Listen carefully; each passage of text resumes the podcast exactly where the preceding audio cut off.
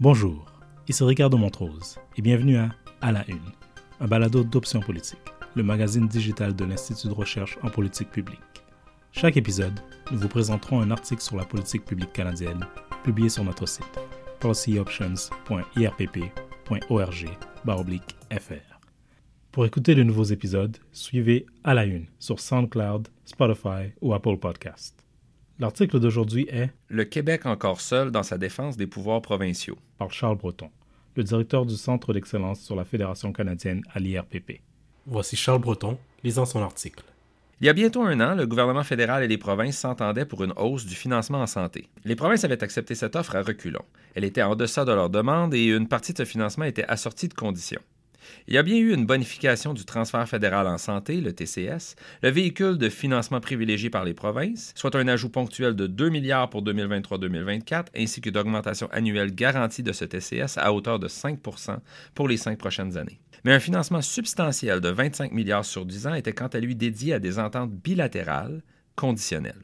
Ce financement supplémentaire conditionnel est le plus récent exemple de l'utilisation par Ottawa de fonds fédéraux pour se mêler des politiques publiques des provinces. Ce fut aussi le cas récemment pour le Programme national de garderie, duquel le Québec a pu se retirer sans condition et avec pleine compensation, ou encore le Fonds pour accélérer la construction de logements. Cette fois-ci, pour avoir accès au reste du financement en santé, chaque province devait signer un accord de principe avec Ottawa, puis déposer un plan d'action provincial décrivant comment les fonds seront utilisés et les progrès mesurés. En date du 1er mars 2023, soit moins d'un mois après la proposition du fédéral, toutes les provinces avaient signé leur entente de principe, à l'exception du Québec. Clairement, donc, malgré l'esbrouf autour de la proposition jugée insuffisante d'Ottawa, les autres provinces étaient prêtes à mettre de côté la défense des prérogatives provinciales en santé pour toucher leur part de financement. Quatre provinces ont quant à elles franchi l'étape suivante et auront donc accès au financement complet la Colombie-Britannique en octobre, l'île du Prince-Édouard et l'Alberta en décembre, et la Nouvelle-Écosse en janvier.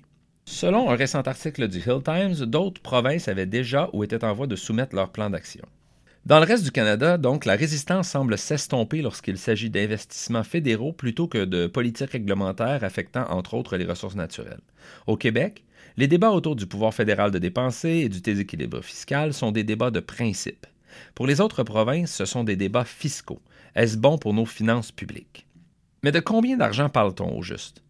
Il est toujours un peu difficile de faire la part des choses dans les multiples annonces et véhicules de financement.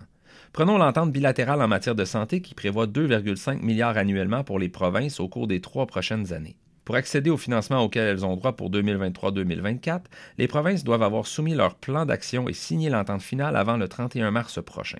Selon cette formule, le Québec aurait donc droit à environ 500 millions pour l'année 2023-2024 et 1,5 milliard sur trois ans.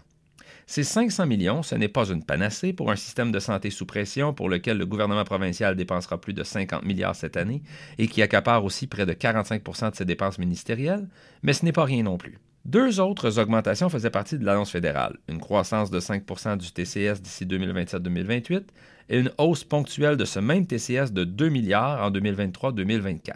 Québec estime que sa part de ce montant ponctuel est de 447 millions. Même si le TCS est en principe un transfert sans condition autre que le respect de la loi canadienne sur la santé, il semble que Québec attend toujours son versement pour 2023-2024. Si c'est bien le cas, c'est tout à fait contraire à la nature même du TCS qui ne devrait pas dépendre de la signature d'une entente subséquente. Ici, Ottawa n'a aucune défense. Mais quelles sont donc ces conditions attachées au financement? En gros, tout ce beau monde, à l'exception du Québec, s'est entendu sur une série de grands axes qui doivent être améliorés un plus grand accès à des services de santé familiale, une diminution des retards en chirurgie liés à la COVID-19, un plus grand nombre de médecins de famille et d'infirmières, de meilleurs services en santé mentale et en toxicomanie, et finalement, une modernisation des données sur la santé, par exemple une plus grande numérisation des dossiers médicaux. Comme chaque système de santé est différent, c'est ensuite à chaque province de décider comment elles vont agir sur ces grands axes et de décrire leur approche dans le plan d'action soumis à Ottawa.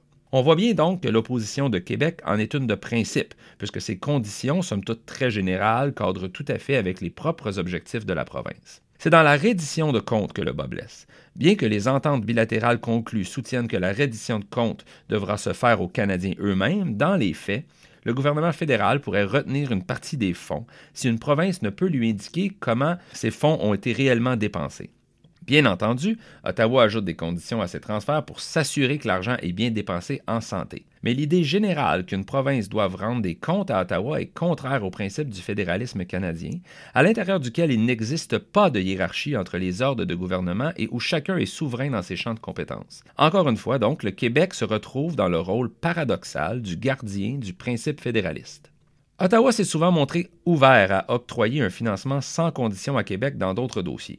Ce fut le cas récemment pour le financement des garderies. Le Québec et son réseau de garderies subventionnées répondaient déjà aux conditions exigées par Ottawa aux autres provinces. Un financement inconditionnel allait donc de soi. En matière de construction de logements, les règles en place empêchaient Ottawa de discuter directement avec les villes québécoises, comme c'est le cas avec les autres villes canadiennes. Le gouvernement fédéral s'est donc entendu avec Québec pour lui verser sans condition sa part du montant total, soit 900 millions. De part et d'autre, on a justifié ce montant sans condition en mentionnant les objectifs communs et le fait que Québec doublait la mise en ajoutant aussi 900 millions. Les autres provinces ont tardivement et bien timidement souligné leur mécontentement à l'idée qu'Ottawa envoie de l'argent directement aux villes, qui sont, comme le veut l'adage, des créatures des provinces, mais rien n'a changé. Dans le cas des accords en santé, il y a fort à parier que le fédéral sera moins enclin à offrir ce financement annuel à Québec sans aucun engagement de sa part. Les exigences envers les autres provinces sont telles que la situation semble différente elles auront toutes consenti aux mêmes conditions, soit un plan d'action détaillé, le développement d'indicateurs clairs et la nécessité de démontrer des résultats. Si le passé est garant de l'avenir, on peut s'attendre à ce que l'entente avec le Québec soit asymétrique, c'est-à-dire différente de celle des autres provinces et donc avec des conditions minimales. Ce fut le cas entre autres lors des ententes en santé de 2017. À l'époque, les autres provinces étaient alors engagées à participer au développement d'indicateurs communs et au partage de ces données à des fins de comparaison. C'est ici que le Québec doit s'impliquer davantage. Les Québécois doivent pouvoir juger du travail fait en santé avec des indicateurs comparables à ceux des autres provinces. Lors des ententes de 2017, le Québec ne s'était engagé qu'à participer à titre d'observateur aux travaux de l'Institut canadien d'information sur la santé, qui publie une foule d'indicateurs pan-canadiens dont le Québec est trop souvent absent. La présente ronde d'accord donne l'occasion à Québec d'y remédier. Pour respecter les principes du fédéralisme canadien, le financement en santé provenant du gouvernement fédéral ne devrait pas être lié à une reddition de comptes des provinces envers Ottawa dans un champ qui relève de leurs compétences. Mais la reddition de comptes aux Québécois demande que le gouvernement Legault s'assure que sa population peut juger elle-même des résultats de ses politiques. Pour y parvenir, il n'y a pas de meilleure façon qu'en comparant nos progrès avec ceux observés dans le reste du pays. C'était Charles Breton, lisant son article Le Québec encore seul dans sa défense des pouvoirs provinciaux. Si vous avez aimé cet épisode, n'hésitez pas à nous laisser un commentaire sur la plateforme de votre choix. Pour en savoir plus sur le sujet abordé aujourd'hui, rendez-vous à policyoptions.irpp.org/fr. Ce sera tout pour le balado d'aujourd'hui. C'était Ricardo Montrose. Merci d'avoir été à l'écoute.